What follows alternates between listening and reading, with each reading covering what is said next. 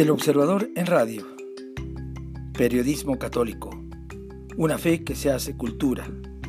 El Observador en las voces de sus protagonistas.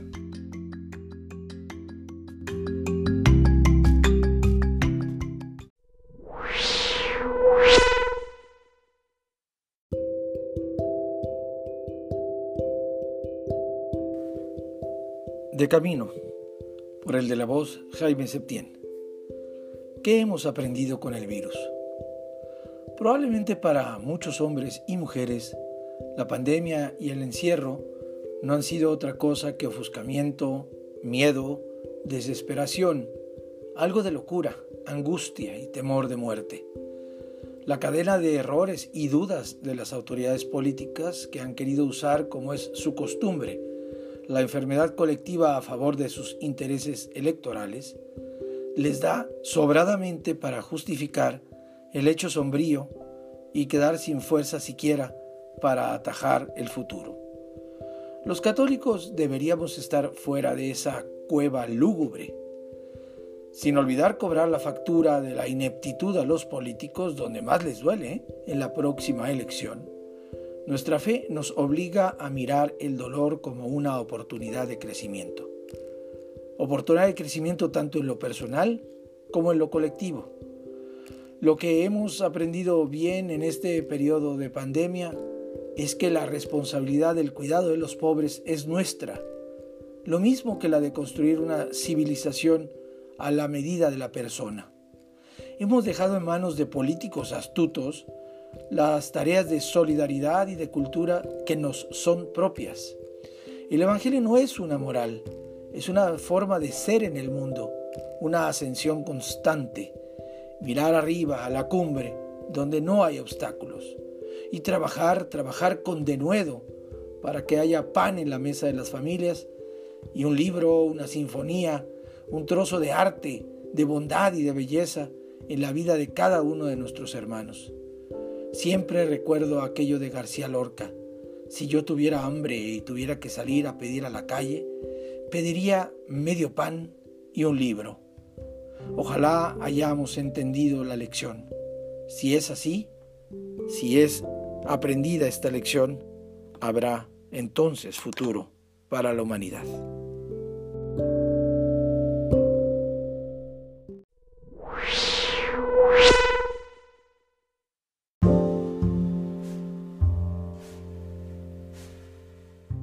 Tema de la semana el hombre frente a la ascensión del Señor.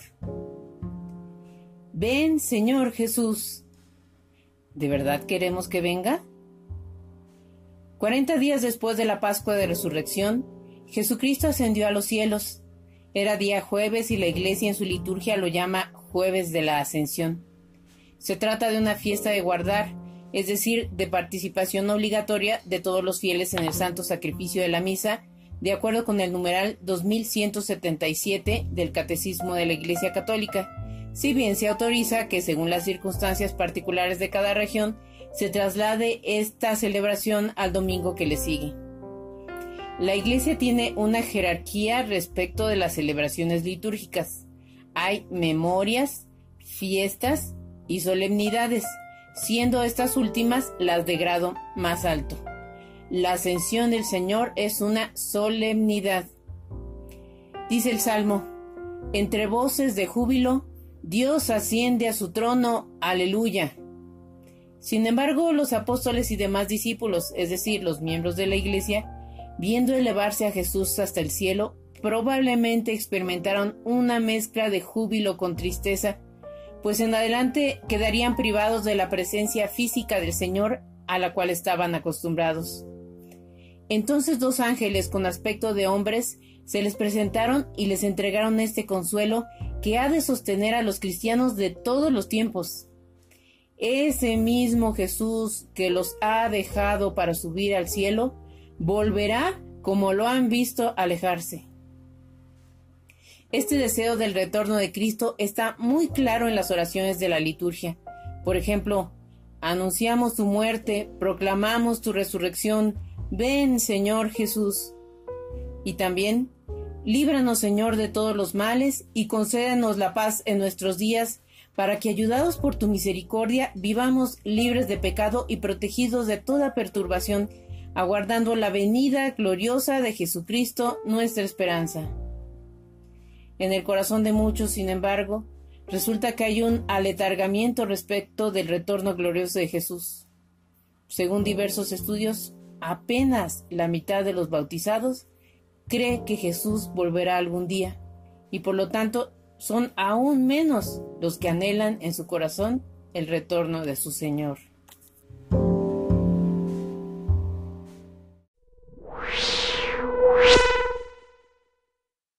El poema del gran inquisidor de Fyodor Mikhailovich Dostoyevsky, primera parte, en la voz de Maite Urquiza.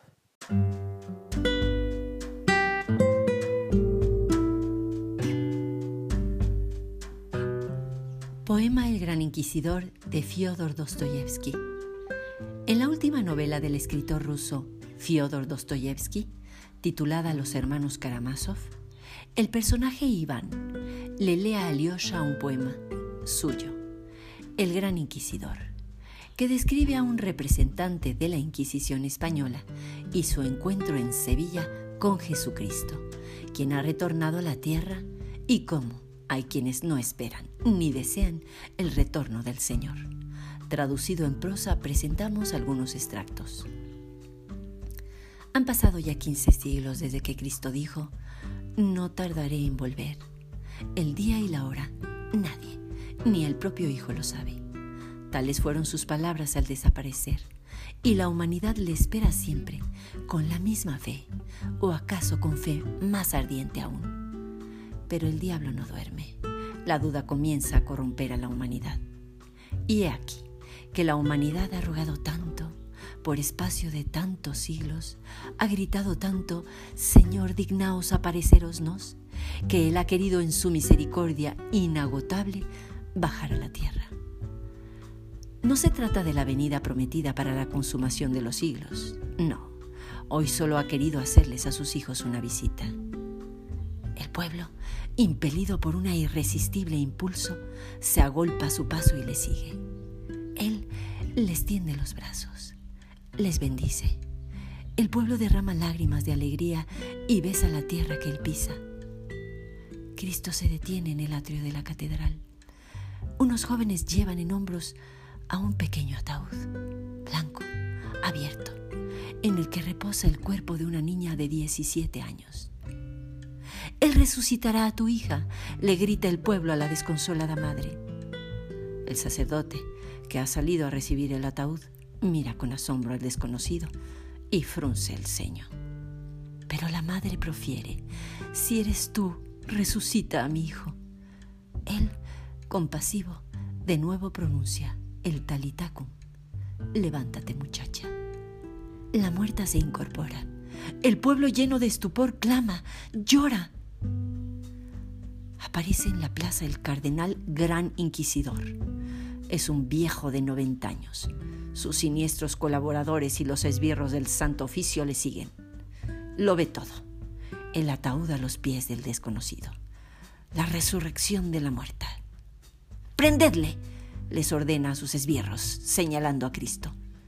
Y es tal su poder, tal la medrosa sumisión del pueblo ante él, que la multitud se aparta al punto silenciosa y los esbirros prenden a Cristo y se lo llevan.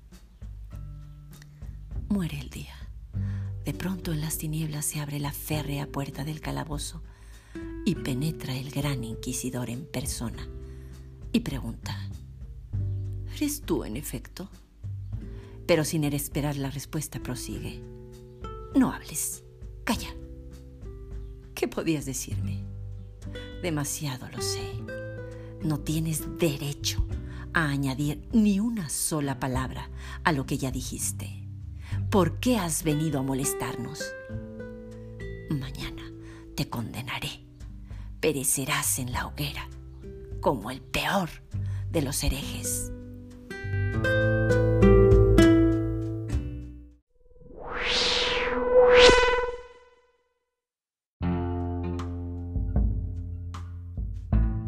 Cuando las fuerzas faltan, la fe sostiene.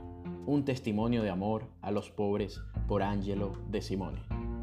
Estamos viviendo una de las guerras más devastadoras en el mundo, la guerra contra el COVID-19. Son muchos los soldados de Cristo que con sus uniformes blancos, cascos de misericordia y guantes de ternura buscan aliviar los dolores no solo físicos, sino espirituales de muchos enfermos caídos en esta batalla.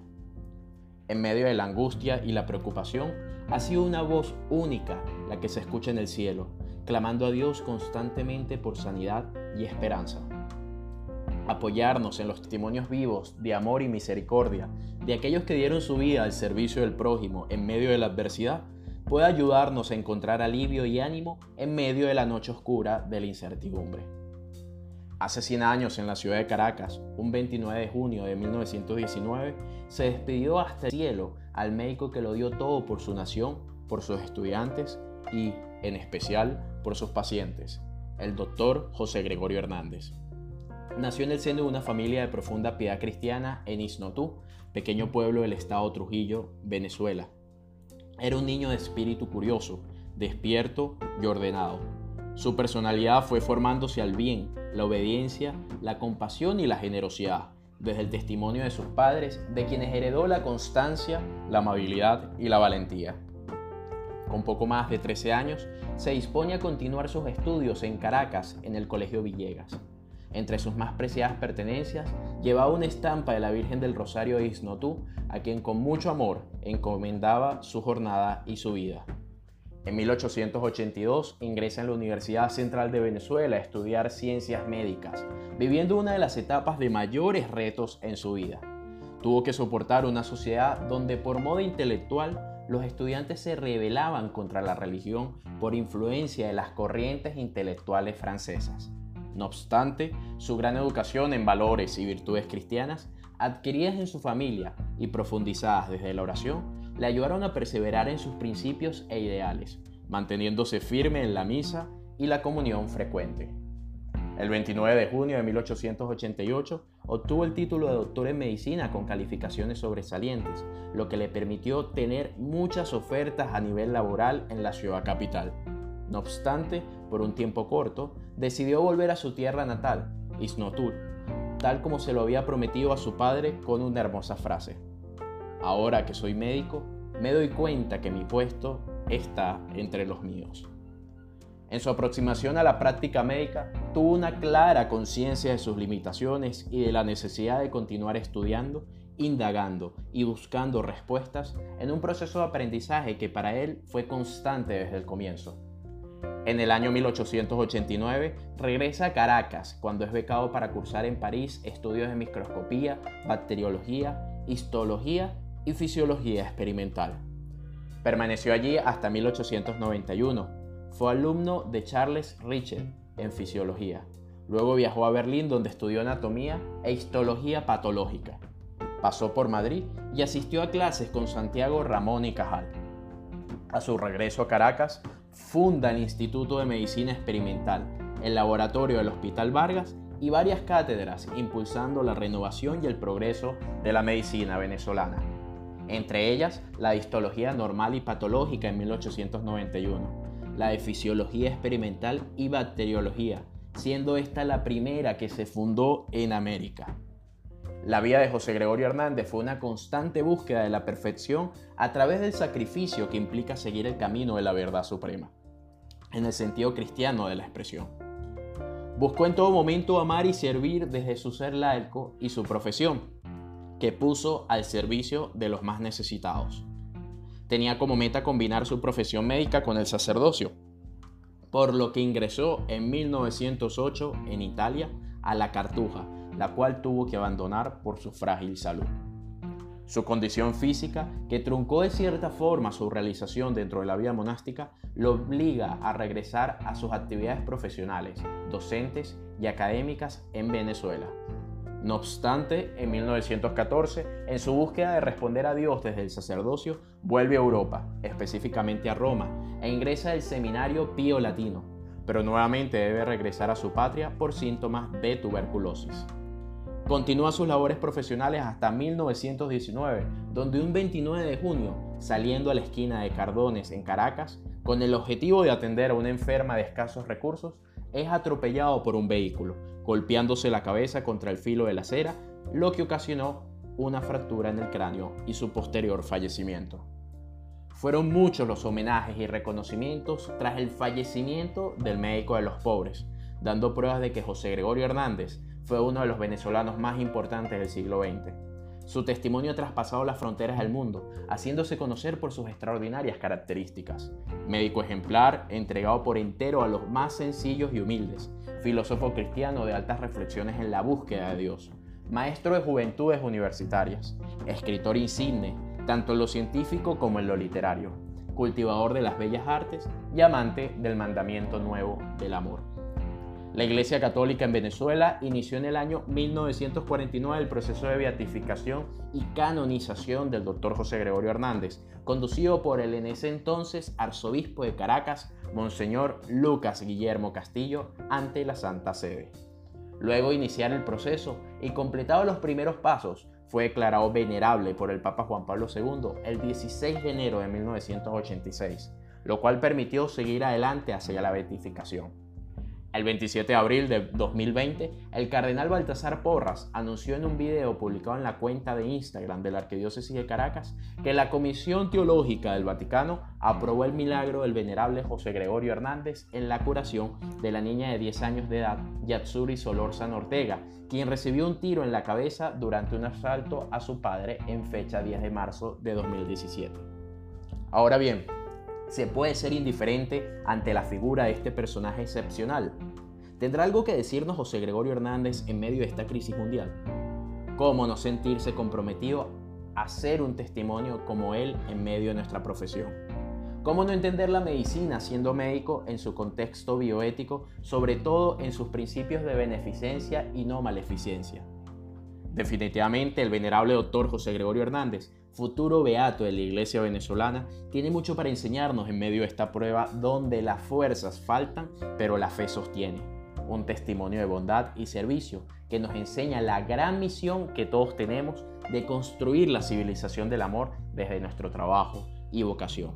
Es tiempo de sanidad y reconciliación, de mirar el futuro con esperanza y utilizar nuestros estetoscopios médicos, a ejemplo de José Gregorio, para descubrir de qué mal sufre nuestro corazón y nuestro pueblo, para dejarnos sanar por el médico por excelencia, Jesús nuestro Salvador.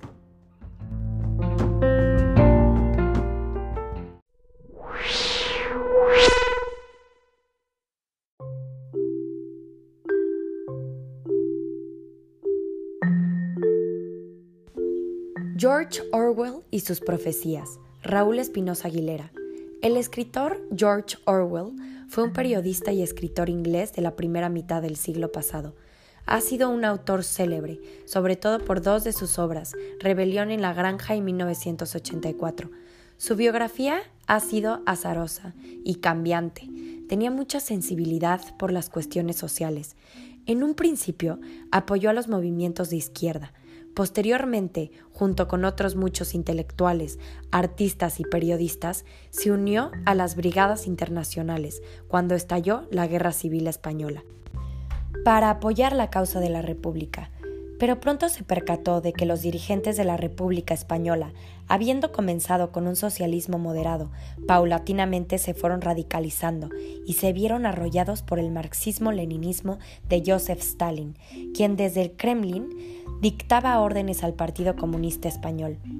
Como buen analista político, fue desentrañando el modo de cómo se manipulaba los medios de comunicación, y a través de ellos se difundían numerosas y graves mentiras. Así que Orwell, ya convencido de la manipulación colectiva, cambió de giro y comenzó a trabajar publicando sus escritos en los que delataba estos abusos políticos. Pero en 1937 sufrió un grave atentado en Barcelona, en el que estuvo a punto de ser asesinado. De inmediato salió huyendo hacia Gran Bretaña. De esta manera, de ser un simpatizante de los gobiernos de izquierda, a través de su aguda pluma, pasó a convertirse en una voz de denuncia contra los gobiernos totalitarios y manifestó su postura en favor de la democracia, afirmaba que el gobierno de Stalin representaba una permanente amenaza en contra de las libertades de los países de Occidente. Rebelión en la Granja es una novela satírica, una fábula mordaz sobre el régimen de Joseph Stalin. El argumento se centra en que un grupo de animales de una granja se rebelan contra unos dueños humanos déspotas. Los expulsan, pero en poco tiempo la granja se convierte en un gobierno mucho peor, con una dictadura inmisericordia y brutal. Se trata de un análisis sencillo pero profundo del poder político y los peligros de ceder ante la tentación totalitaria. En la novela 1984, este autor muestra las múltiples herramientas que los estados modernos poseen para ejercer un control absoluto y férreo sobre sus ciudadanos. Aparece el gran hermano, quien todo lo vigila, lo observa meticulosamente y si la autoridad suprema considera que algún ciudadano ha atentado contra el régimen, es rápidamente castigado con la prisión o con la muerte. En mi opinión, es una obra profética. El protagonista, Winston Smith, aparece como el símbolo de la rebelión frente al gran hermano, este se ha llegado a apoderar de la vida y la conciencia de todos sus súbditos, incluso interviniendo en las esferas más íntimas de los sentimientos humanos. Winston es descubierto en sus inconformidades contra este sistema de permanente observación policíaca y es conducido a una clínica psiquiátrica, donde le dicen, te vaciaremos de ti y te rellenaremos de nosotros. Este tipo de supuestas clínicas psiquiátricas contra los disidentes de los diversos regímenes comunistas fueron empleadas por décadas en la URSS y todavía se emplean en Cuba y Venezuela. Las palabras de George Orwell han resultado proféticas y sin duda el peligro de la tentación totalitaria sigue vigente en nuestros días.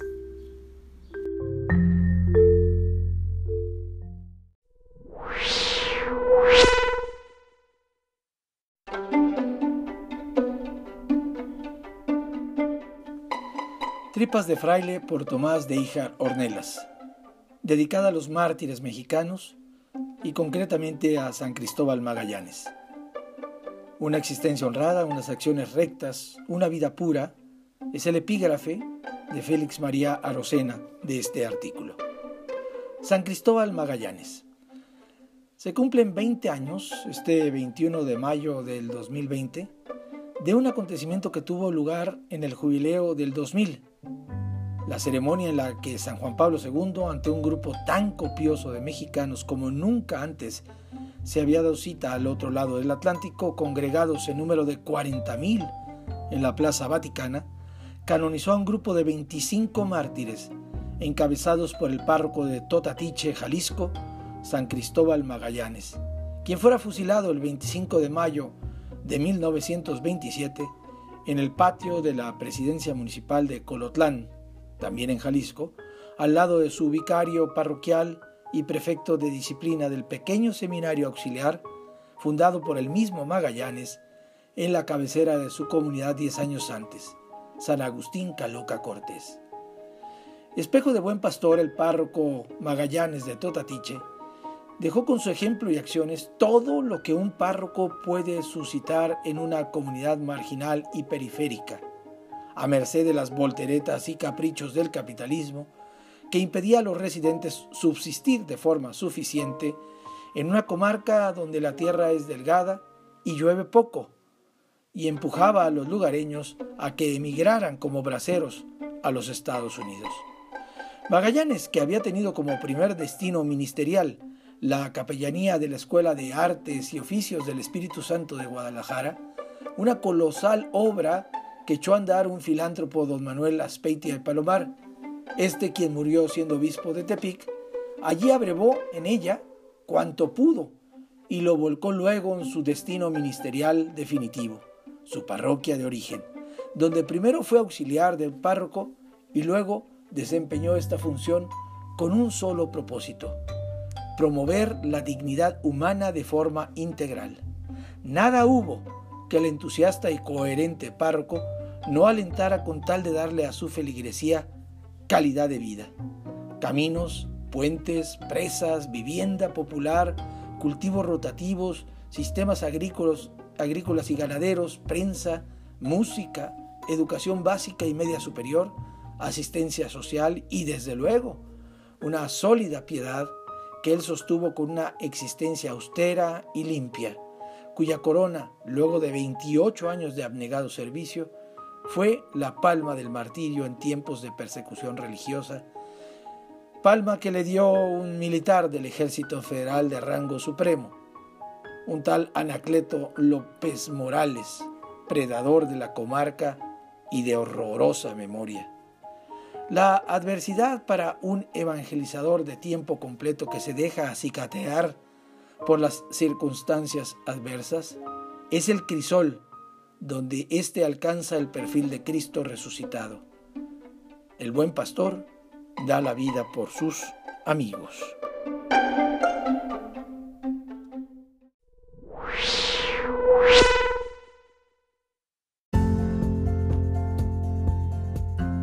hasta los confines del mundo. Séptimo domingo de Pascua, por el Padre Antonio Escobedo, CM. Antes que nada, debemos distinguir entre la fiesta de la Asunción y la fiesta de la Ascensión. La fiesta de la Asunción corresponde a María ella fue tomada y llevada en cuerpo y alma. En cambio, la fiesta de la ascensión corresponde a Jesús. Él no fue llevado, sino que por sí mismo y sin necesidad de ayuda, subió al lugar donde está el Padre. Cuando hablamos de la ascensión, no debemos confundirla con una elevación, subida o levitación. La ascensión no se limita al desplazamiento corporal que hizo Jesús de la tierra al cielo. La ascensión es mucho más que un viaje en ascenso desde el monte donde se encontraba hasta llegar a las nubes. Pensar así es reducir y perder el sentido de la fiesta. La ascensión de Jesús nos habla sobre todo de la glorificación plena del Señor resucitado. Celebramos nada más ni nada menos la victoria de Jesús sobre todos los obstáculos que nos impedían llegar a Dios y por tal motivo le corresponde ocupar el puesto de honor que es a la derecha del Padre. No queda la menor duda, Jesús es juez y Señor y mediador universal. Con la ascensión tenemos motivos abundantes de alegría y fiesta, pues el triunfo de Jesús es también nuestro triunfo. La ascensión es el punto de partida de la misión de los discípulos. Ellos no se quedaron mirando al cielo, sino que fueron hasta los confines del mundo para ser nuevos discípulos. Esa sigue siendo nuestra tarea. En este sentido les comparto una anécdota. En una ocasión me topé con unos misioneros que habían gastado la mayor parte de su vida en Japón. Les pregunté cómo habían logrado tantas conversiones sin hablar bien el idioma y con todas las carencias que tenían.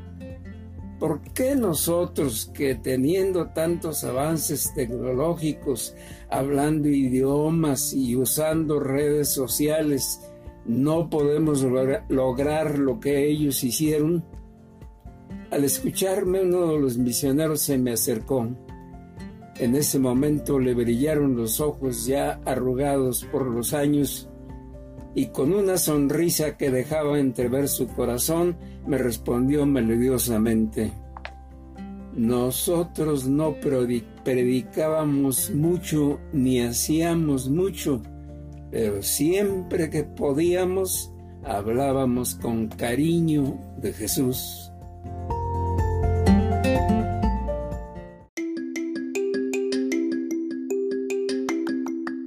El Observador en Radio. Periodismo católico. Una fe que se hace cultura. El Observador en las voces de sus protagonistas.